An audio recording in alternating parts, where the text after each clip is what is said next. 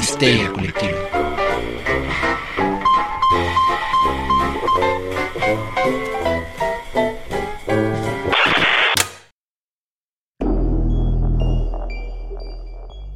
Esto es Histeria Colectiva, el programa donde Fernando Santamaría y el Dr. Braham y Ricardo Medina se sientan en el círculo de invocación para abrir la caja de Pandora y volarse la tapa de los sesos platicando sobre ficción, magia, ocultismo, casos supernaturales, literatura y todo lo que tenga que ver con la cultura del horror. Buenos días, buenas tardes, buenas noches. Muchas, muchas gracias por sintonizarnos, porque esto es radio al parecer. Eh, eh, es la radio moderna. Llegamos con 100 watts de potencia a todos sus hogares, entonces pues nada. Eh, yo soy Fernando Santamaría y hoy vamos a hablar de cosas tenebrosas, horrorosas, que nos llegarán a nuestros negros corazones. Pero antes de pasar a eso, quisiera presentar a los gentiles caballeros que nos acompañan.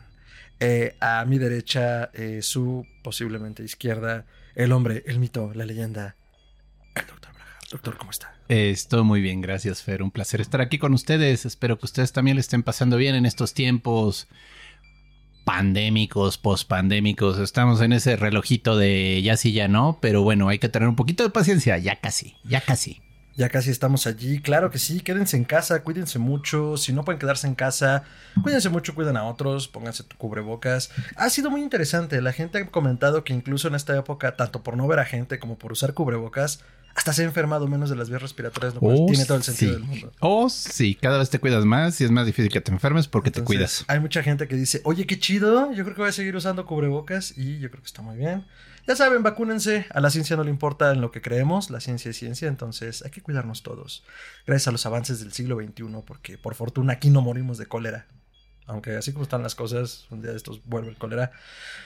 Sin más rodeos, les voy a presentar a la barba más tupida de la ciudad, eh, Ricardo Medina. Ricardo, ¿cómo estás? Tupiendo, pero bien. En proceso de tupición. Así Eh, me parece excelente, acabas de inventar un nuevo verbo. Eres el Tony Stark de la lengua. Y la barba. No, nunca vio cómo inventó un nuevo elemento. Eh, ahorita me quedé con lo del cólera. ¿Sabes por qué le decían cólera? no, porque Porque coleras al baño. lo oyeron aquí primero, queridos histéricos. Aquí primero escucharon ese terrible chiste. De aquí al stand-up, doctor. Duro y sin escala. No, ese era chiste de mi papá. O sea, el que tendría que subir ahí al Sí, stand up huevo. es a mi padre. Sí, claro, es chiste. Ahí de vamos papá. a poner la descripción del podcast abajo. El podcast de tus tíos. El podcast que tus tíos quisieron hacer, pero no se animan porque no saben cómo. Porque, y no se atrevieron a preguntar porque son tíos. Ah, no, ¿cómo van a claro, ellos saben hacerlo, no te van a preguntar. Sí, no. Entonces, doctor, ¿qué hay hoy en la caja de Pandora? En la caja de Pandora virtual, abriéndola desde mi casa vía remota, Ay, no veo nada. qué moderno. No veo nada. Parece que hoy vamos a hablar de oscuridad. Hoy andamos bien recios con los chistes. Hoy Vamos a hablar de oscuridad. ¿Por qué nos da miedo la oscuridad? Eh, quisiera partir plaza a- pensando lo siguiente. La oscuridad yo creo que es el miedo más primigenio. O sea, a, a Lovecraft, a Lovecraft le gusta esto porque es en la oscuridad donde se guarecen nuestros principales temores. Y si hablamos de qué es lo más primigenio y lo más prehistórico, pues era donde se guarecían los depredadores. O sea, salir de tu cueva a la oscuridad era un volado en una época eh, remota, ¿no? Si no eras un cazador o si no sabías defenderte, o en el sentido estricto, si era una noche sin luna y no conocías cómo guiarte por el cielo, porque imagino que había una forma muy rudimentaria de hacerlo. eh, no sé por qué me voy así las manitas. eh, eh, morías. O sea, era muy fácil morir, doctor. Uy, bueno, yo creo que, bueno, me gustaría ir un poquito a nuestra infancia, ¿no? Ese momento en el que te separas de tus padres cuando ya estás chiquito, pero bueno, ya es hora niño de que te acuestes en tu propia cama y te comienzan a dejar a dormir así a oscuras. Comienza a hacer ese enfrentamiento serio, porque yo creo que no hay tanto miedo a la oscuridad si puedes extender la mano y sentir que está ahí al lado alguien querido, ¿no? Correcto. Pero el momento en el que estás solo, cualquier ruido, cualquier este cosita que cruje del piso, del edificio, un auto que pasó a lo lejos, te despierta y te despierta sobresaltado. Y, y es ese temor de, de hay algo, no hay algo, estoy solo, ¿qué hago? Este, y luego está tu amigo el monstruo bajo la cama, que siempre esa presencia, ¿no? O sea, no, no estoy solo, está escondido donde no veo. Y de ahí, bueno, comienza todo este miedo instintivo a la oscuridad. Luego, bueno, pues vienen las experiencias incómodas de tengo que levantarme e ir al baño. Uy, clásico. Y a oscuras, ¿no? Y pensar que está el monstruo debajo de la cama y me va a comer, ¿no? Porque no lo veo. Así a oscuras no lo veo. Entonces tienes que salir corriendo, brincando. Ahí te inventas tus reglas casi siempre en ese mundo infantil. Para llegar al baño, hacer lo que tienes que hacer. Y luego regresar y de algún modo brincar a la cama sin que te agarre, ¿no? Y toda esa experiencia te deja con el corazón así palpitando, casi como si te fueras a morir. Sí, es un susto genuino. Claro, viene de esta época que tú comentas, Fer, de esta antigüedad primitiva en la que pues igual apenas estábamos bajando de los árboles, sabíamos que de noche salían todos los depredadores, sabíamos que si nos agarraban solos éramos literalmente la cena de alguien. Y, y, pues era ese, no, no estoy aquí, no pertenezco aquí, ¿no? O sea, tengo que ser rápido en lo que estoy haciendo y regresar corriendo al núcleo, ¿no? Donde estoy protegido De acuerdo. donde mis compinches ya si se acerca el oso le pueden aventar piedras, excremento y palos, ¿no? y de algún modo pues mantenerlo lejos. Unas granadas de caca. Pues funciona. Ricardo, la oscuridad. No sé, güey, siento que dependemos mucho de nuestros ojos y eso hace que, que cuando no podamos ver nada empecemos a decir como, "Verga, mis oídos no sirven tan bien y, o sea, los demás sentidos se vuelven completamente inútiles, ¿no? Bueno, no inútiles, pero sí dependemos ya, de- empezamos a depender de lo que antes no dependíamos. Entonces, eh, pues sí, no sabes qué hay ahí, empiezas a escuchar algo que está, pero no puedes ver, no sabes de qué lado va a atacar. Yo creo que de ahí viene un poquito ese miedo. Y pues eh, de están ¿no? los, los Batmans, los Daredevils, que aprenden a luchar en las sombras, y están los Banes, que nacieron en las sombras. Y hay que recordar muy bien que es todavía un poquito más poderoso. Entonces, sí, yo creo que por eso nos da, nos da miedo el- el- la, la ignorancia, el no saber qué hay detrás y qué está ahí viéndote. Creo, creo que tocas un punto importante. O sea, desde el momento en el que dependemos tanto de nuestro sentido principal, que es la vista, más bien creo que nos cuesta acostumbrarnos, si no dependiera, bueno, si no lo tuviéramos o cuando no lo tenemos provisionalmente, a que tenemos otros sentidos. Y, que creo que funcionan bien, digo, a no ser que tengamos algún padecimiento, el, el confiar en ellos nos cuesta trabajo, justo por los lo visuales que somos, al ya no ser cazadores, al ya no buscar sobrevivir genuinamente en la naturaleza, eh, pues ya los damos por sentado, ¿no? Pero si te sientas un momento incluso a prestarle más atención a otros sentidos, comienzan a afinarse. Entonces me hace chistoso cómo haces el planteamiento, porque más bien creo que es todo lo contrario. Justo el hecho de que no los usamos nos pone como en no debería confiar en ellos. Ahora que también es esa, digo, por pura cuestión evolutiva, eh, igual y sí, ya no están tan afinados porque ya no los usamos, ¿no? O sea, Bueno, ya se ha cada, perdido. cada vez usamos más lentes, la mayoría de nosotros. Eso deriva de que los que no podían ver, pues normalmente eran los que se comían los animales antes que los demás, ¿no? Y ahorita gracias a que... natural. ¿Eh? Y ahorita gracias a que nos hemos vuelto pues la especie predominante, vamos a decirlo así, ya puede el gen de la miopía comenzarse a extender de, en el árbol genealógico, ¿no?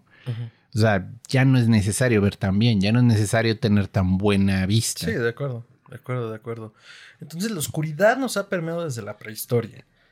Estamos de acuerdo que es un terror primigenio y has hecho un señalamiento bien importante. Cuando uno es niño, la oscuridad es terrorífica. O sea, yo recuerdo que cuando yo era muy niño, eh, le estoy diciendo cuatro o cinco años, se iba la luz en mi casa y, y era de espanto. O sea, en el momento en el que se apagaba todo, si era de noche sobre todo, era un grito de terror tremendo. Porque es como decía Ricardo, al momento de que el mundo que yo tenía alrededor desaparecía, era como, no, ni, cosas de niño, ¿no? Ni siquiera sé si cuando vuelva la luz va a estar allí ese mismo mundo, ¿no? ¿Mm? O si ese mundo que ha desaparecido o, o que está en las tinieblas es el mismo. Sí, ¿cómo puedes saberlo? Exacto, entonces eh, a, a mí me aterrorizaba, o sea, y a la fecha sigue siendo las cosas que me generan mucha incertidumbre, digo, sobra decir que pues también caminar en las calles oscuras nunca puede ser bueno o nunca puede ser, o sea, este, seguro. Pero, pero de nuevo, ahí ves, o sea, imagínate una calle oscura en la que no hubiera luz. Porque sí, de repente vas tú muy tranquilo y de repente no está funcionando la iluminación y dices, a la madre. Me... Pero también, también depende mucho de lo que traigas en la cabeza, güey. Igual me acuerdo cuando estaba chiquito, iba a casa de mis abuelos que estaban en el Pedregal y era de estas casas, hashtag eh, de estas casas de dos pisos, tres pisos, todo de madera, güey, todo crujía. Y entonces, pues hacían sus pedas y sus fiestas en la planta baja, en el comedor, y solo esa zona la tenían iluminada, güey, chance la cocina que no, no daba la luz. Y el resto de la casa, que era donde uno de niño jugaba y, y subía y bajaba y tal, estaba oscuro, güey. Luego el foco que se fundió y así. Y de repente no es tanto eso, sino que tu alrededor, como le digo, güey, todo de madera empieza a crujir y los pájaros de afuera se suenan, el viento empieza a... O sea, todas esas cositas que dices, a la verga, no veo nada, güey. Entonces yo pienso que de ahí viene el miedo. Ya más de grande, pues sigo yo, por ejemplo, en mi caso, si acabo de ver El Conjuro 3, que por cierto no la he visto, déjenlo en los comentarios si debería de verla. No la veas. Eh, pero si, si, la viste y eres pues asustadizo y traes eso en la mente y de repente se queda todo oscuro, dices, a la verga, me va a salir, me va a salir la Anabel ¿Eh? Va a venir y me va a jalar las patas. La Anabel. tu amiga personal, la Anabel. La Anabel. La Anabel. Ferreira. Pero si estás con una mente tranquila, güey, si estás en paz y así se pone oscuro y se va la luz y dices, ok, pues chill, güey, no pasa nada. ahí está todo, no se va a mover nada, ¿no? Puede ser, pero es que creo que todos tenemos en algún momento un principio de incertidumbre por la razón que quieras. O sea, siempre nos va a generar algo. Por mucha tranquilidad que tengas, es como, ah, ok, no pasa nada. Sí, o luego está cuando te vas de campamento, ¿no? O sea, que te vas al medio del bosque, de nuevo, no estás no, tan pues lejos. también usted, doctor, no mames. Güey, pues dale chance. Mis padres me querían educar adecuadamente y me metieron a los Boy Scouts. Ah, qué chido. Ay, ¿no que a los Scouts? No. Ay, porque irían a las notas. La verdad no pienso reconocer eso en ningún otro nivel, pero el punto es que eh, de nuevo, estás con un grupo de niños, hay un adulto que te está supervisando, pero aún así el despertar en la noche, oír un ruido, saber que estás a kilómetros de tu casa, que no hay nadie cerca, sí te, sí te asusta. ¿Experiencia ruda en la oscuridad, doctor? Fíjate que eh, una amiga de mi mamá en Querétaro tenía una casa bastante viejita, bastante bonita, pero con un sótano. Y el sótano tenía una puerta como de estas de corredizas de ascensor viejito. Mm. Así como de cadena, de que se van abriendo. Qué interesante. Y además una casa con sótano en México es poco común. Es poco común. Entonces, este, eh, yo la verdad siempre quise explorar ese sótano, pero la puerta estaba siempre cerrada. Y en una ocasión, este, yo no sé quién era el que tenía la llave, alguien de allí de los que trabajaban, de los que hacían la limpieza, la cocinera, yo qué sé voy encontrando la puerta abierta, ¿no? Y yo feliz que me meto. Y ya voy a la mitad de la escalera, que era una escalera bastante larga, y voy descubriendo que no hay luz. O sea, no, bueno, seguro estaba la luz en algún lado, pero es el clásico como cuando entras a un baño y no sabes dónde está el contacto y andas como idiota buscándolo. Aquí igual, o sea, yo como niño desciendo bien emocionado para que no me diga nada. Y ya a mitad del camino digo a la madre, ¿dónde está la luz aquí? O sea... Ah, Jesús María y José dice. Y eh, eh, es ese momento de tengo más curiosidad de saber qué hay abajo. O me gana el miedo y mejor me regreso, ¿no? ¿Y qué decidió? Y ninguna de las dos. me, quedé, me quedé sentado en un escalón. No manches. Esperando que mis de las ojos. Tres, güey, en esa era la más fácil que te murieras. Sí, este, esperando que mis ojos se acostumbraran a la oscuridad un poquito más ah, para ver realmente qué había dentro. Ella hacía en las penumbras y alcanza a ver que pues no había realmente nada. O sea, que había cajas y unos muebles viejos, pero no había nada importante, ¿no? Y entonces ya me subí muy tranquilo. Esas ganas de jugar Indiana Jones cuando uno es niño, ¿verdad? Oh, sí. La oscuridad. Y, bueno, es un concepto que finalmente a lo largo de la historia fue permeando también la idea de lo oculto, lo tenebroso, justo todo esto de lo que hemos planteado. Eh, sí, o sea, es una idea de donde tenemos que habita lo que no debería verse bajo la luz. Más sobre una concepción judeocristiana, como casi todo lo que hemos hablado aquí en algún momento, de eh, oscuridad malo. Ya pasa de esta pulsión de muerte de, oye, oscuridad peligroso, cuídate, a oscuridad maligno, ¿no? Sí, bueno, pero antes que lo judio-cristiano estaba lo sumerio, ¿no? Y lo sumerio también, con, vaya, lo judio-cristiano le copia a lo sumerio, vamos a dejarlo así, ¿no? Sí. Este, el punto está de que casi todas estas mitologías siempre hablan de una oscuridad primera, ¿no? No, no comienza el universo con luz. No es así, oh, todo estaba bien iluminado y bien bonito, ¿no? Siempre era, había una oscuridad enorme, ¿no? Y ya, bueno, a veces había un océano primordial, había otras cosas, pero siempre era una oscuridad que no, nada, nada te dejaba ver ahí. O en todo caso era caos, ¿no? Sí, caos. Fíjate que es interesante porque Tolkien lo maneja al revés, güey. Al principio todo es luz. Sí, yo vengo a, educarlos. Tú sigue. Te estoy Entonces- musicalizando. Citando el Silmarillion, Es que sabes qué, Zoom, las sagradas como que Cuando habla escrituras. uno, mutea al otro, entonces como que... sí, se eh, pierde sí, se pierde un poco el audio. Igual en el mezcla queda bien, pero a veces sí Ah, entra, entra uno y, vo- y vota al otro. Ajá, entonces de Ah. repente cuando yo estoy hablando no te escucho, entonces no sé qué está pasando. Pero X, el chiste es Ah, es cosa, es, cosa, es cosa de Zoom. Ya, ya, ya te entendí. Ajá. Eh, Este. Tolkien lo maneja al revés, güey. El mundo empieza con luz, todo es luz y hay, hay, hay notas musicales que son estos seres pues, primigenios o dioses que empiezan luego a crear todo lo demás. Pero la volteó. Entonces eso se me hace, no sé, cool. También este concepto de que ahora está cambiando, ¿no? Porque antes, por ejemplo, en la cultura popular, lo malo, como dijiste, güey, lo malo es oscuridad, ¿no? Lo malo es lo darks, lo malo habita en las tinieblas. Y luego hay autores que de repente dicen, no, güey, ¿por qué no puede ser al revés? ¿Por qué no lo malo puede ser algo que esté completamente iluminado o la luz? Y las cosas buenas se pueden mantener a oscuras. Entonces, ese cambio de narrativa que se me hace muy interesante. Sí, la narrativa Tim Burton, llamémoslo así. Pero bueno, el punto es, este, es que de nuevo, también podemos entenderlo al revés. O sea, demasiada luz te va a ensejecer. O sea, necesitamos los contrastes entre luz y oscuridad para poder ver, al menos con nuestros órganos eh, visuales, ¿no?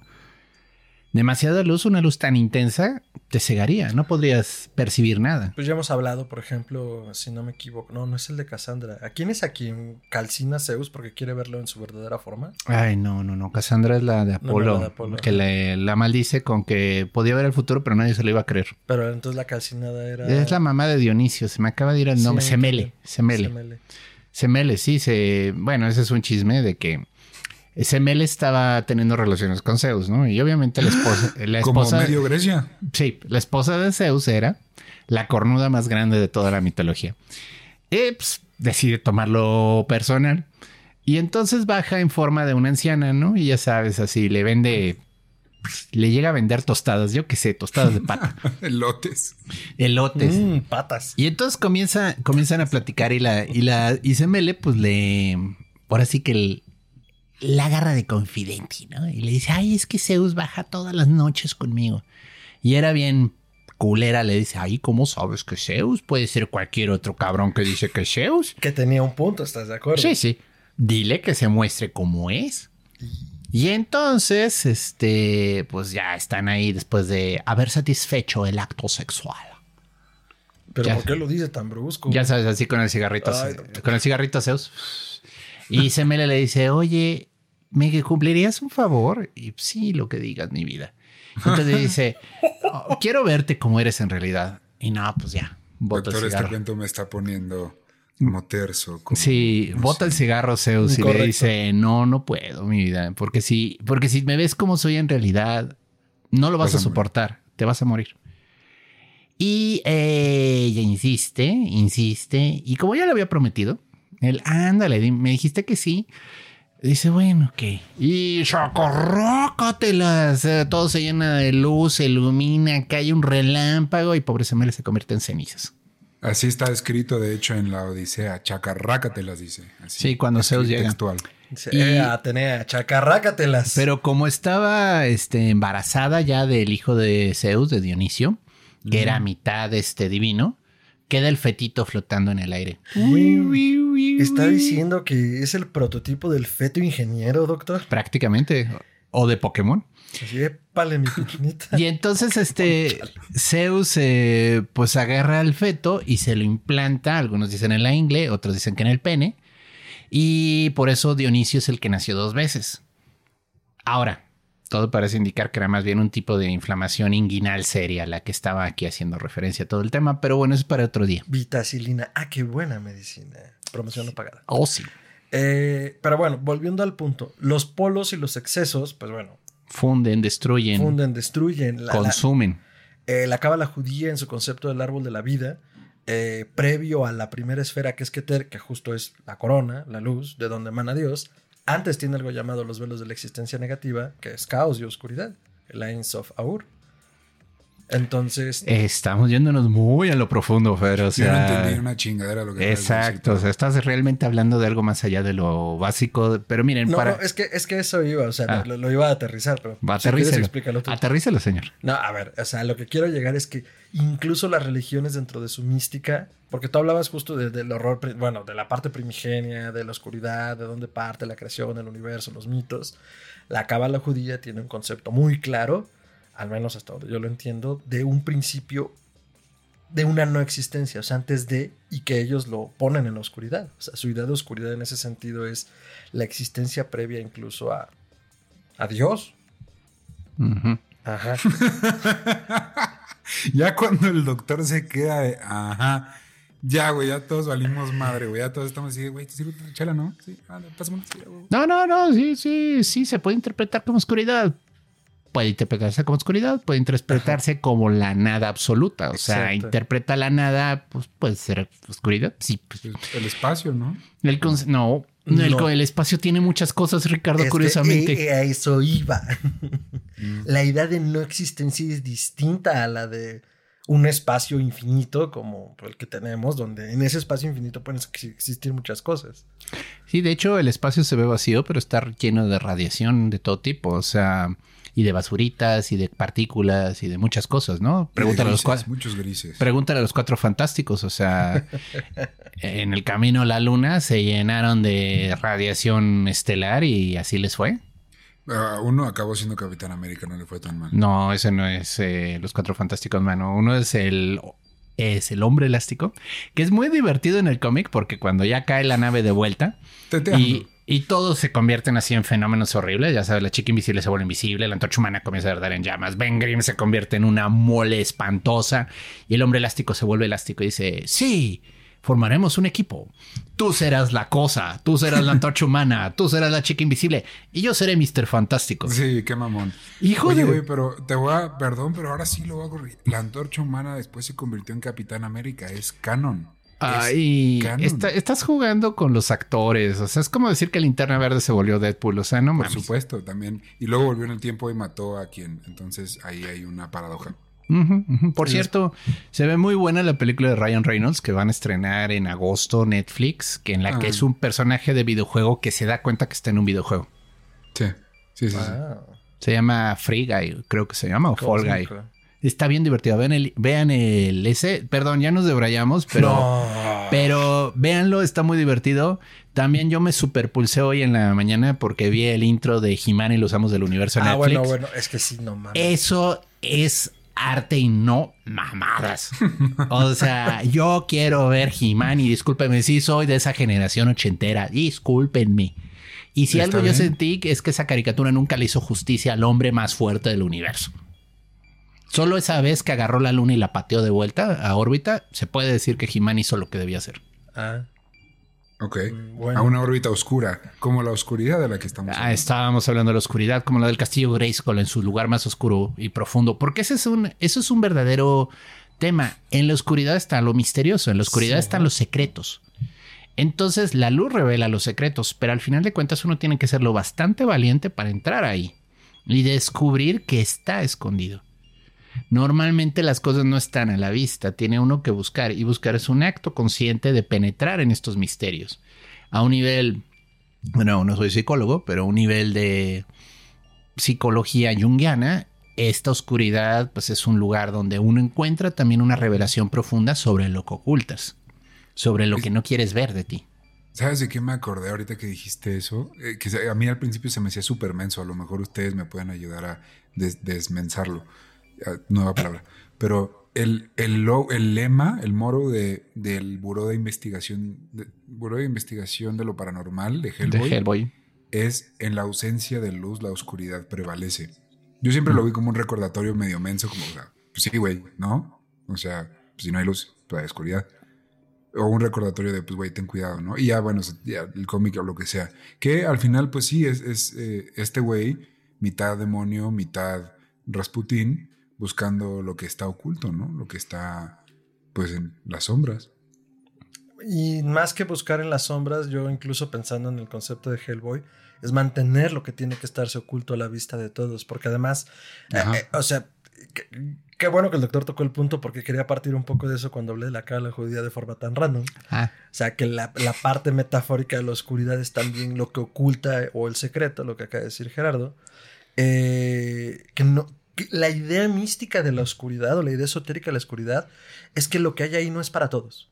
O sea, también eh, a partir de las enseñanzas eh, de las ciencias ocultas, o sea, es como solo este conocimiento está destinado para algunos cuantos. Que se ha confundido también de una forma elitista, que más bien tiene que ver con, pues está reservado para aquellos quienes quieran estudiarlo y quienes estén dispuestos a afrontar lo que se oculta ahí dentro. O sea, porque no es fácil. eh, tocabas el concepto de, de oscuridad dentro de la psicología junguiana. O sea, todo aquello que habita en el inconsciente colectivo y que es parte de nosotros y al mismo tiempo parte de todo, eh, no es sencillo. O sea, y si alguno de ustedes quienes nos escuchan han hecho algún tipo de terapia, trabajo introspectivo de algún tipo, eh, pues es confrontar, como bien decía Ricardo hace rato, lo que viene con uno mismo. Y eso nunca es sencillo, porque es como entender las raíces de lo que somos y está oculto allí. Sí, pues bueno, hay muchas prácticas religiosas que precisamente te piden enfrentarte a este tipo de situaciones, ¿no? Ya hablamos de soledad en otra ocasión y de nuevo, la soledad es también un momento en el que comienzan a salirte todos los demonios y estás que no, completo. ¿eh? Sí, ¿no? En otra vida, doctor. En otra Ah. vida, en otro mundo, en otro paralelo de multiversos. Pero bueno, soledad es un buen tema. Eh, el punto está que, bueno, la soledad y la oscuridad están luego mucho de la mano. Hay este, prácticas rituales en los monjes budistas, los tibetanos sobre todo, que pues, se meten en una cueva y no salen de ella. Así durante años. Es un poco la práctica del ermitaño, pero también es el en la oscuridad de esa cueva comienzo a aumentar mi percepción en otros niveles Ujú. Y comienzo a desarrollar una visión más sutil del universo. Comienzo a ver más allá de lo que se puede ver, ¿no? Y la soledad, bueno, también te mueve ciertos mecanismos de preservación y lo importante está que como pues, no es un modo normal de existir, si se te brinca la pastilla bien duro y comienzas a alucinar bien duro. Sí, ha habido muchos experimentos, sobre todo con el factor oscuridad, el factor silencio, e incluso hay estudios serios a nivel psicológico de lo que hace en los aislamientos en las cárceles. O sea, el privarnos como de todo estímulo comienza a generar eh, eh, visiones de otro tipo que pues más bien debrayan en una pues, paranoia de entrada al menos, ¿no? Sí, pues el cerebro se hipersensibiliza y Ujú. entonces cualquier, me, cualquier cosa que genere un estímulo, o sea, un ruidito, una sensación, la aumenta muchísimo porque necesita información. En el momento en que se la cortas, comienza a hacer cosas raras la mente. Tratar de llenar los huecos. ¿no? Sí, este, no sé si han oído estas cámaras de aislamiento sonoro, eh, aislamiento sensorial, perdón, que es literalmente un tanque con agua tibia en solución salina y te metes ese tanque y el tanque se cierra sobre sí mismo. Digo, de hecho hay un episodio de Los Simpsons buenísimo de eso, pero tiene algo de verdad. Cuando estás en esas experiencias sensoriales de privación, sí comienzas a alucinar, sí comienzas a ver cosas que, pues es como Es soñar como- despierto. MK Ultra, ¿no? Stranger Things para referencias millennials. Eso era, ¿no? O sea, No, meterlos MK y ver qué pasaba. MK Ultra es un poco más complejo. Quizás sería bueno que hiciéramos un este programa de MK Ultra, Uy. pero es de nuevo, es como decir que E.T. es todo el programa de contacto espacial de los Estados Unidos, ¿no? ¿Qué?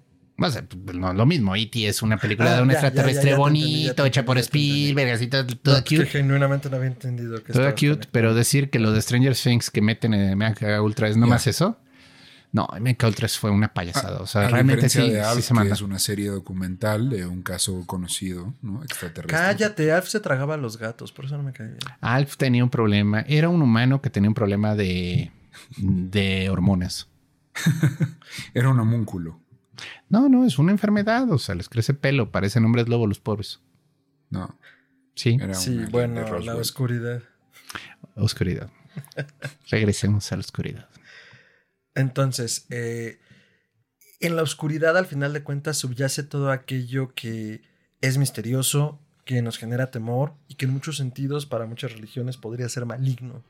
Pero al final de cuentas, creo que la oscuridad, eh, si se entiende como el otro lado de la moneda, o sea, y, y vamos a partir de ideas muy simples que van a sonar obviedades, pero justo por eso no se piensan a profundidad, ¿no? O sea, pensemos que no hay manera de decir en qué momento, o sea, es como la temperatura, a ver si me explico. En algún momento tienes más o menos luz y en algún momento tienes más o menos oscuridad, igual que el frío o el calor. O sea, los puntos intermedios a veces son difíciles de decir. Tu ejemplo está tan mal en tantos niveles científicos. Doctor, perdón. Es que el simple, hecho, el simple hecho de explicar la temperatura es un dolor de cabeza desde las ciencias. O sea, entonces, este calor, frío, bueno, sí, sí te entiendo. O sea, estamos hablando de extremos, estamos hablando de polaridades. Vivimos siempre en esta línea de grises entre la luz y la oscuridad. Y tenemos una visión religiosa que nos dice que lo mejor es la luz y que la oscuridad hay que rechazarla, ¿no? Cuando en realidad, pues lo que hay que hacer realmente es entender la oscuridad, ¿no? O sea, como parte de. Sí, o sea, no es volverte la oscuridad como Batman, porque. Bueno, que además Batman es todo un rollito. Es el hombre más rico de la ciudad golpeando gente pobre que roba. En realidad es un millonario que se excusó para golpear pobres. O sea, es, es lo más feo Batman cuando lo ves así. Como debería de ser. Ricardo. oscuridad. Es la noche, es la oscuridad. Sure. ¿Y? ¿Mm? Bueno, entonces entender todo como parte de una, de una cuestión integral. O sea, la idea de rechazar la oscuridad también mete muchos problemas a los conceptos morales religiosos. Porque justamente es como tener una cierta superioridad a partir de un concepto muy abstracto, mal explicado o mal entendido, porque también es un camino muy personal el entender la oscuridad y el, o sea, justo ahorita que hablábamos de Batman, o sea, es la, manera en la que él abrazó esa oscuridad, el perder a sus padres, el echarle la culpa a la sociedad, el echarle la culpa al crimen, eh, lo terminó haciendo un vengador anónimo. Un neurótico millonario. Que ahí, ahí, por ejemplo, es, un son terminologías, ¿no? O sea, eh, lo, que, lo que es descrito como un trauma y como dolor y como algo que tratar con un psicólogo como que lo hemos venido puesto como, es que la oscuridad que traigo dentro. Exacto. Es que esa oscuridad en la que vivo, no, voy a ver, no vives en oscuridad, vives en trauma, vives en dolor, ve y atiéndete, pero no lo romantices, no, es, no hay que romantizar ese tipo de cosas. No, hay que sacarlo a la luz, o sea, yo de hecho, por ejemplo, este, una crítica muy fuerte que le hago a la de Cruella es que romantizan la locura, o sea, la vuelven... Es como Harley Quinn. Y como el Joker. lo vuelven cool ser loco, ¿no? Y sí, de acuerdo, en la locura hay una genialidad que luego es imposible de repetir, ¿no? Y hemos tenido artistas visionarios, inventores visionarios que están un poco locos. Pero no es chida, ¿eh? Son existencias muy atormentadas y necesitan mucha ayuda. Y muchas veces cuando ya te enteras cómo mueren, porque suelen morir mal, en la vida real los artistas y gente así, te das cuenta que todo el tiempo estaban pidiendo ayuda, ¿no? Y nadie se las dio porque, ay, qué, qué ingenioso, qué creativo, oh, maestro, maestro. Y pues no, estaba pidiendo ayuda a gritos. Y bueno, también lo has visto en Midan Grit, ¿no? O sea, la vida de Kurt Cobain. que todos los jueves, acompáñenos en todas sus plataformas de streaming. Por, por ejemplo, la vida de Kurt Cobain es bien triste. Es tal cual lo que acabas de decir. Y era una persona que, pues sí, pues era genial, pero él estaba atormentado por sus propios demonios rodeado de esta oscuridad, digámoslo así, por hablarlo de una manera poética, y una incapacidad de salir por su cuenta, ¿no? A veces sí necesitas una mano que te tome y te guíe y te saque del agujero en el que te metiste. Pensamos... me acabas, perdón, me acabas de, recordar algo que es fundamental, güey. Kurt Cobain, cuando su papá lo molestaba o cuando sentía que el mundo se le venía encima, se iba al closet y cerraba las puertas, güey. Y esa oscuridad, en lugar de volverse algo de miedo, un lugar de, de, terror, era un lugar de aislamiento de todo el verdadero miedo que él sentía que estaba afuera. Entonces, sí puede ser algo que, nos mm, aterrorice y que no sepamos. Depende a lo mejor de dónde estamos, ¿no? Si es un ambiente controlado como el closet que te aísla de lo que te da miedo afuera, entonces es tu aliado. Pero si no, ya es cuando entra, ¿no? El miedo. Sí, sí. Digo, para un niño buscando un refugio, pues cualquier lugar que se sienta protegido va a servir, ¿no? Pero esa oscuridad, digo, en cierto sentido lo protegió, pero eventualmente lo hundió. Entonces yo, yo creo que sí es importante enfrentar este tipo de situaciones, reconocer que necesitamos ayuda cuando es necesario encontrar ayuda, porque cuando ya estás bien hundido en esos estados, no sales solo, o sea, es bien difícil, es bien difícil, o sea, ya estás hundido y no es que no quieras salir, es que no puedes, no sabes cómo. Y para eso viene la ayuda psicológica. Regresando al tema de la oscuridad desde el punto de vista de los demonios personales y desde las partes que ocultamos de nosotros, ¿no? Sí. Eh, lo correcto es integrar esta oscuridad en nosotros, no negarla. Porque mientras más negamos la oscuridad, más crece. Eso es un proceso de, pues, ahora sí que por negación la ignoramos y sigue aumentando, ¿no? Y aquí la idea es más bien asimilar que también tenemos esas partes de oscuridad y somos, somos, o sea, tenemos esta obsesión con ser buenos. y, no, es que en serio. Y, la verdad es que no somos buenos. O sea, la especie humana en general es una especie muy egoísta, muy culera, muy destructiva y en muchos sentidos, este, somos muy hipócritas. Religiosamente somos muy hipócritas porque justificamos nuestros actos detrás de un bien mayor y en realidad solo estamos pensando en nosotros. Si realmente enfrentáramos esta oscuridad como lo que es, como una parte nuestra, nos diéramos cuenta de nuestra ambición, de nuestro deseo de ser reconocido en Instagram, de nuestro hedonismo, de nuestra vanidad, de nuestra necesidad de no estar solos, probablemente seríamos mejor como especie. Y de nuevo, todo parte de reconocer lo que tienes dentro, ¿no? Sí. Nos pusimos ya muy filosóficos, pero sí. Sí, es que, es que la idea de oscuridad es eso al final. Ah, ¿Qué es lo que subyace? ¿Qué es lo que ocultamos? ¿Qué es lo que no queremos reconocer? Ahorita, Gerardo, ¿qué? Lo que subyace. Bueno, lo que existe debajo de. Perdón por hacer economía del lenguaje. Eh, decía Gerardo ahorita algo importante, por ejemplo, ¿no? O sea, la especie humana es egoísta y, y disfrazado en el bien común, pues simplemente buscamos nuestro bienestar, ¿no? Eh... Ay, no sé qué iba a decir con esto. Se me fue la hora. Ni yo. Todo hasta aquí va muy bien. Sí, sí, no te iba muy bien hasta que se conectar el cable. tu coche nomás no arranca. Te sale un perrito. Problemas técnicos. En la edición le pones el tirito. Y Fer así con un cable desconectado en la cabeza. O sea. Ah, iba a decir algo interesante. Ah, estoy seguro que sí, Fer. Doctor, eh, cultura pop, ¿en dónde hemos visto la oscuridad retratada? Yo me acuerdo de una película. ¿Me vas a dejar a decirlo o lo vas a decir tú? dígalo, no sé cuál. Digo, mira, a mí una de las que más me han impresionado por el final, digo, esta película tristemente no fue muy aceptada en cines y entonces tienen como dos o tres finales. Depende si ves el final del cine de Estados Unidos o si ves el final del DVD. Uh. Pero a mí la que se llama Azul Profundo. Es de Luc Besson. Es una película muy interesante. Es de un. Eh, es una persona que es muy buena para sumergirse en profundidades sin equipo de respiración. Entonces participa en una especie de competencia mundial de quién aguanta más tiempo llegando más abajo. Entonces es como una especie de. Está bien chistoso. Tienen un como ascensor mecánico que te ayuda a subir en caso de emergencia, ¿no? Pero la idea está que tú vayas bajando por tu propia propulsión y cada X metros hay un buzo con equipo. Y te toma la temperatura y checa que tu, bueno, te toma el pulso y checa que tu corazón esté funcionando bien. Entonces, si estás bien, te deja seguir bajando, ¿no? Y bueno, el punto está que este, este chavo era lo mejor que hacía en su vida. Él era de ahí, él sentía que él pertenecía a la oscuridad del mar, ¿no?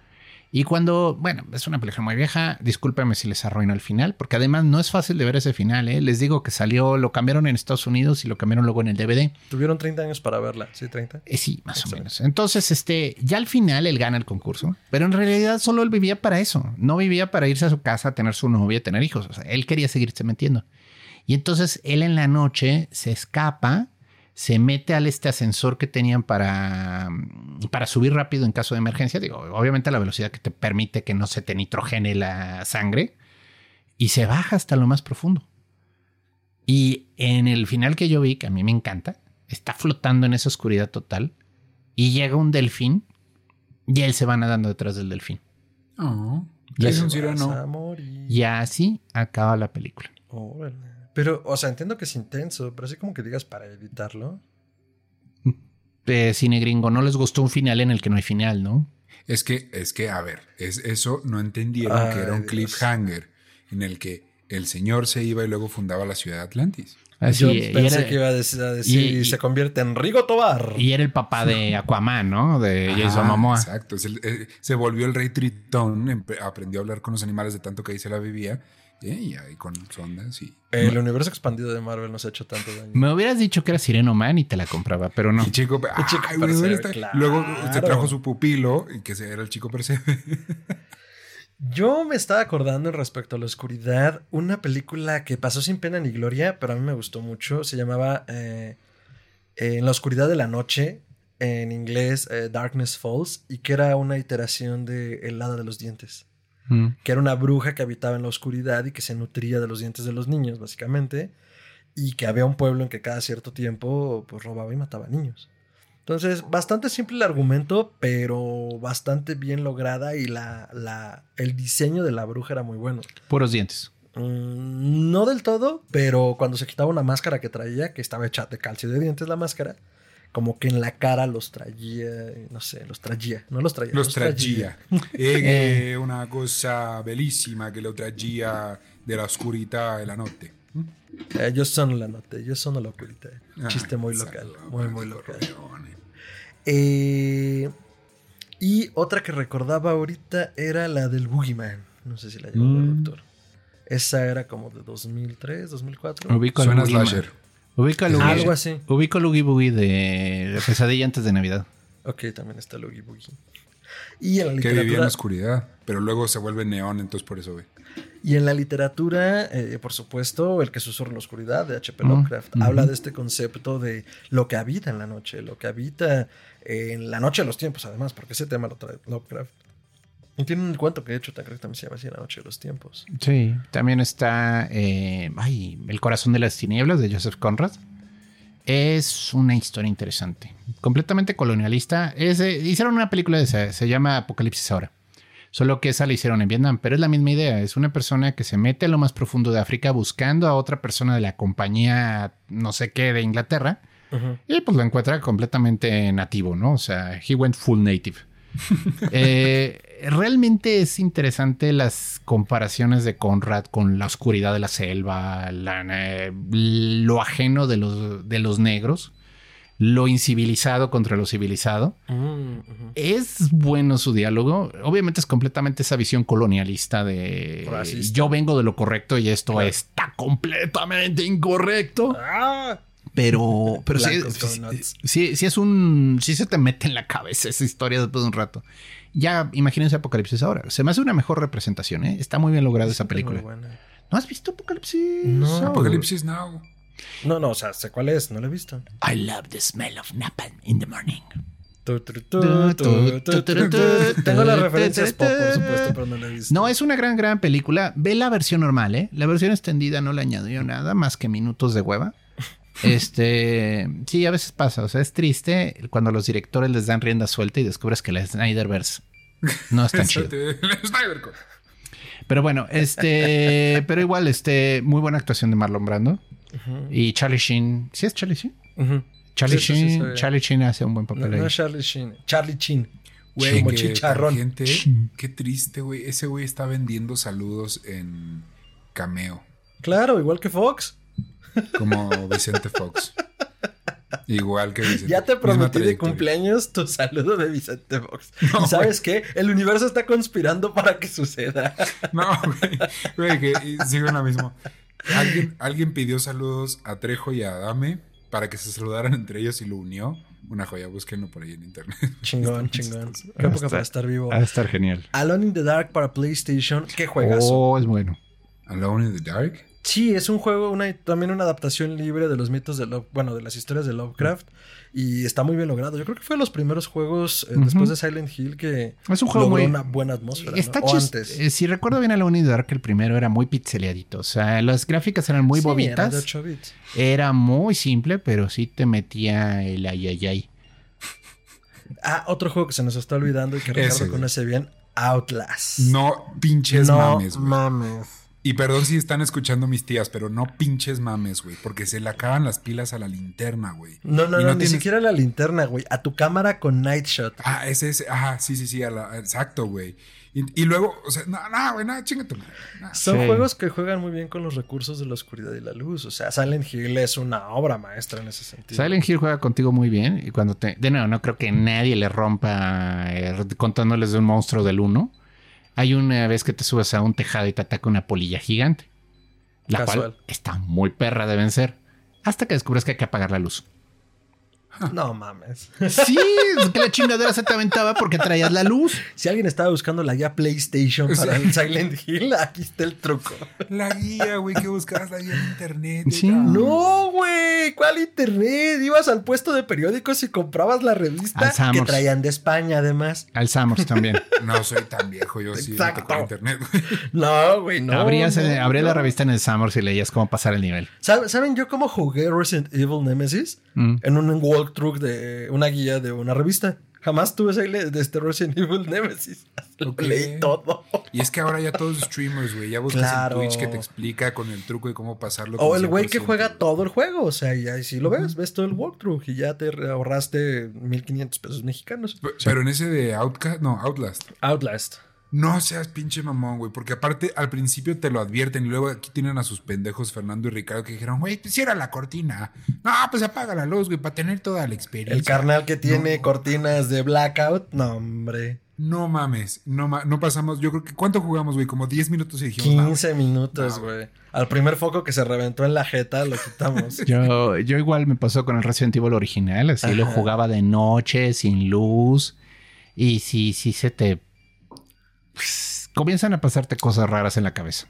Y es que el recurso narrativo de los videojuegos, digo, hemos hablado como de la mitología, de la religión, de lo que nos da miedo, que de la psicología, pero si hay una expresión cultural que logra llevar los miedos, o al menos a mi parecer, porque yo soy una persona muy ansiosa hasta para jugar cualquier videojuego, son los videojuegos. O sea, la narrativa que te generan en la atmósfera la manejan tan bien que no te dejan jugar más de 15 minutos. Hay, hay que un juego... y repito, güey. Hay que hacer un stream de ese. O sea, neta, Sí. nos agarramos los huevos y. y lo Dejen en la caja de comentarios quiénes lo verían. Hay un juego muy bueno de estos viejitos del PlayStation, se llama Aiko. Es del mismo que hizo luego el de Shadow of the Colossus. De hecho, está en el mismo mundo. Uy, qué buen juego. Es, eh, es muy poligonal porque es de PlayStation 1. Es bonito, se puede conseguir en grandes éxitos de PlayStation. Ya ven que luego ahí te los venden en paquete. Ujú. Es de un niño que nace con cuernos. O sea, literalmente nace con una deformidad así física y tiene cuernos como de toro.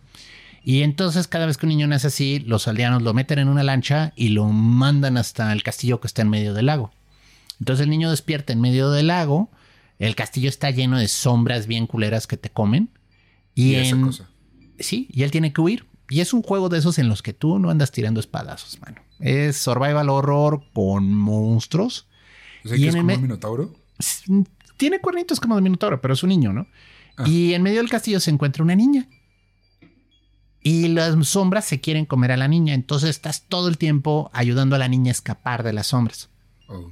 Y hay toda una explicación muy padre al final, muy triste. Como si vieron el final de Shadow of the Colossus, está igual de triste. No, de hecho apenas lo compré en su remasterización porque siempre quise jugarlo. Es, es muy buen juego. Shadow es uno de esos juegos que dices, órale, las puras gráficas valen el juego.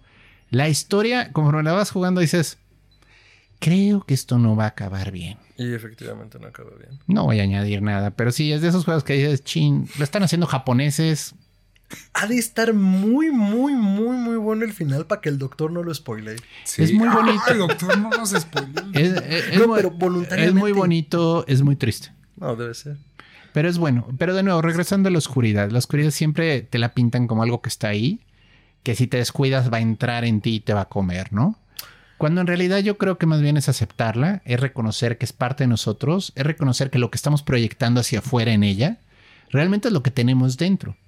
Es un espejo, o sea, digo, es un espejo que pues, no es un espejo luminoso, es un espejo oscuro, ¿no? Estaba este dios eh, prehispánico, de hecho, Tezcatlipoca, ¿no? Oh, sí, el espejo humeante. Él tenía un espejo de obsidiana con el cual él podía ver a sus enemigos y también podía ver lo más eh, oscuro, los secretos que guardaban. Y es esta alegoría de la oscuridad, ¿no? También. Mm, películas que usan también bien el recurso de la oscuridad o que es parte de su atmósfera. Estaba pensando ahorita en el orfanato. Uy, Decent. Decent. The Decent. Esa es una mamá de película. Es de cuatro chicas que les gusta el deporte extremo y una vez al año se juntan y hacen una locura, ¿no? Y este año le toca una chava y las lleva a hacer espeleología a una cueva. Pero les miente. Les dice, no es una cueva explorada.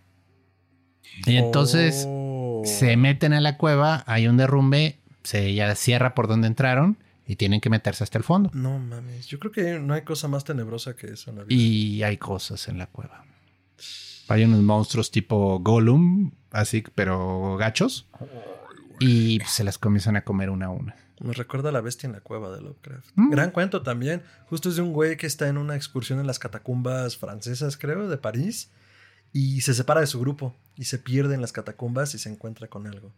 Pues ahí hay un chingo como de este, esqueletos y, y O sea, ¿qué es, lo de. ¿qué es lo de menos? O sea, primero el pedo en las catacumbas es que son kilométricas, son pendejamente grandes. Te pierdes. Te pierdes, te, Te- puedes morir ahí. Te advierten. Solo de perderte. Mucho de lo que hay aquí no lo, no lo conocemos. Entonces, te tienes que seguir con el grupo. No te separas del grupo, porque No si te separas del grupo no te vamos a encontrar. Ajá, no o sea, te y no, hay- separes de... no ha habido alguien, un grupo así que diga, a ver, vamos a explorar este pedo ya bien. Yo creo que ha habido a antropólogos y arqueólogos que se lanzan a seguir como mapeando la zona, pero es que no- no- las catacumbas de París, por ejemplo, son del tamaño de la ciudad. O sea, tienes una ciudad del mismo tamaño abajo, No subterránea, mames. que se creó en tiempos de la persecución cristiana en la antigua Roma, imagínate. Y, y no quedó, pues no quedó una paz, obvio, ¿verdad? Oye, y- No. No. y, ¿Qué pedo, güey? Me voy enterando de esto. Cuéntame más. Bueno, eh, si quieres saber más, ve a nuestro programa especial de catacumbas, que acabo de proponer en este Sí, momento. Claro, hablemos de catacumbas. Como bien les dijimos en nuestro episodio, este hay una película también de eso que se hacía en la tierra como en el cielo. As ¿no? Above, So Below es una peli francesa, de hecho. Sí. que justo narra la aventura de unos exploradores urbanos que quieren meterse a las catacumbas ilegalmente para hacer unos videos bien eh, chingones, bien picudos, dirían mis tíos. Y se encuentran justo en un viaje introspectivo, reflexivo e iniciático. Y le salen sus demonios personales. Literalmente, porque la idea de, eh, al menos del nombre en inglés de la película, así como es arriba es abajo, aparte de que es un precepto neohermético de, de- de- del Kibaleón, que habla justo como de esta idea, ¿sí? O sea, por eso, por eso dije neohermético, lo rescatan ellos. Pero también de Hermes y no me mencionas el Kibaleón. Sí, yo sé, pero... Un día vamos a hablar del Kibaleón para que... Sí, ¿por qué no es un- por qué ¿Por sí? qué a mí el Kibaleón sí me, me produce úlcera? Sí, sí, porque es una mala referencia, pero era como la más cercana. No me pegue, doctor. Es Pero- como si me dijeran que Maluma es un cantante, un gran artista. Y así perdimos a la mitad de la audiencia. No, a ver, la, la idea de la película es esta. Entran a las catacumbas y en- dentro de estas catacumbas pues, se encuentran con varios lugares y varios espacios que están dedicados al parecer a la reflexión esotérica y se enfrentan a sus demonios internos. Y está bastante bien lograda. A mí me gustó. Y todos tienen algo que ocultan. A todos tienen cola que le pisen y este y pues da una idea también del hecho de lo de las catacumbas francesas que estábamos platicando ahorita. Entonces, este pues eso con la oscuridad, queridos amigos todos, eh, ha sido un viaje eh, oscuro y Astral. astral, del bajo astral. Entonces, este, si tienen alguna otra sugerencia a la audiencia o referencias que a lo mejor no hayamos tocado, pónganlos en las cajas de comentarios. Ustedes nutren estos programas. Eh, también hay mucha gente que nos ha sugerido temas que ya anotamos, porque a veces las ideas se nos acaban. Tenemos y está muy un- bien que nos sugieran. Tenemos una lista grande, grande, grande, pero a veces sí decimos, "Mm, ¿qué más han sugerido los radioescuchas? Sí, este, sí, cierto, no cierto. Tenemos una lista de. Sí, ya sé, güey. Eh, donde ¿Pod anotamos escuchas? todo lo que. Sí, pod escuchas. Los histéricos, ya, vamos a evolucionar. A ver, o sea, la, la, la tribu se llama histéricos, eso queda más que claro. Mm, A no ser que se hayan inventado otra cosa que no nos hayan dicho. la tribu es la de Camilo. No te sugiero usar ese término porque nos demandan. Histriónicos. No, pues no estoy cobrando. Él no es dueño de la palabra. Que se rasure el bigote, punk. Eh, pero a ver, eh, eh, podescuchas fue un término que se acuñó a principios de los 2000 No se sienta mal, doctor. Eh, pero a ver, volviendo al punto. Eh, la oscuridad. Doctor, conclusiones. ¿Por qué nos da miedo? Nos da miedo porque no podemos verla, no lo entendemos. Nos da miedo instintivamente porque pues en la antigüedad ahí nos moríamos, ¿no? Pero yo creo que hay mucho que se puede aprender de ella y realmente vale la pena pues este superar ese temor y comenzar a ver hacia adentro. De acuerdo. Y Hello Darkness, my old friend. I am your friend. Ricardo, la oscuridad, ¿por qué nos da miedo? Este, pues porque mayormente. Iba a decir una pendejada. Pues, güey, creo que por- ya lo hemos, eh, lo abordamos bastante bien, porque no sabemos qué hay detrás, y eso que hay detrás, como no sabemos qué hay, puede ser que nos haga daño. Y nos da miedo que nos haga daño. Ok, ¿Por qué nos no? da miedo que nos hagan, totalmente de acuerdo. Yo creo que la oscuridad nos da miedo porque ahí existen todos nuestros temores, o sea, sean físicos, sean psicológicos, eh, inventados o no inventados, ahí ponemos todos, es como un gran sótano al que no nos queremos acercar. Eh, algo así como las coladeras de Stephen King, eso, o sea, ahí existen todos nuestros temores, eh, que creo que es como la idea principal también de el payaso, el eleso. Entonces, este, no nos queremos acercar porque entrar allí es reconocerlo, arrojar luz es reconocerlo y volverlo a meter en un rincón de oscuridad o en un sótano va a ser muy difícil y pues incluso prácticamente imposible. Entonces preferimos seguir con nuestras vidas y que todo ahí siga creciendo y pudriéndose en el sentido más literal y pues la oscuridad eh, es difícil dejar de verla con esta idea eh, de que es malvada. Entonces la oscuridad solo es y que no les dé miedo habitarla o explorarla. doctor, sus redes. Me pueden encontrar en Twitter como chuntaromelquisedec, que este es arroba chuntarome. Es donde participo más. Eh, me pueden llegar a encontrar en Facebook también como Gerardo Braham, pero sobre todo es una vuelta por Twitter. Ahí es donde comento, comparto, retuiteo y hay memes de gatitos. Excelente, doctor. Ricardo, sus redes. Arroba Tiranosaurio Rix en todas las redes y ahí estamos compartiendo muchas cosas muy divertidas y arroba Podcast para hablar de, para conocer un poco más de música. Adelante, Oye, pero no grites. A mí me pueden encontrar como arroba mantrasaya, eso es con él tiene doble al final. En Twitter y en Instagram, en Facebook como facebook.com diagonal mantrasaya y pues comparto todas las voces de mi cabeza. Únense, está divertida la fiesta. Memes, horror, gatitos, Simpsons, Lovecraft lo hizo. Y pues nada, todo lo que me pueda interesar en las redes, eh, pues ahí lo comparto. Y pues todo ese título personal. Y también los proyectos en los que ando yo o en los que anda Histeria Colectiva, pueden seguirlos por allí. Entonces, no se lo pierdan. A Histeria Colectiva Podcast lo encuentran como eh, podcast.histeria en Instagram, Podcast Histeria en Twitter, eh, facebook.com diagonal podcast histeria en Facebook. Y pueden enviar todos sus comentarios, añadiduras, sugerencias, colaboraciones a histeriacolectivapodcast.gmail.com. Ya tenemos un minion de tiempo completo que está teniendo el correo, entonces el correo está in the house de nuevo. No le regalen calcetines. No, porque si no nos quedamos sin minion. Entonces, este, pues eso, nos pueden encontrar en todas las plataformas grandes de podcasting con ese logo. Y pues nada, eh, si no hemos llegado a tu plataforma de confianza, dinos y pues sigan esparciendo la infección, únanse al culto, ya lo saben, entre más googles, eh, pues más chido, ¿no? Mayor la fiesta, mejor el aquelarre. Nos encanta tenerlos en el piso 666 de Evil Inc. Y pues muchísimas gracias por dejarnos entrar a su casa, cuídense mucho, aguas con el semáforo verde y pues nos vemos la siguiente emisión. Hasta entonces.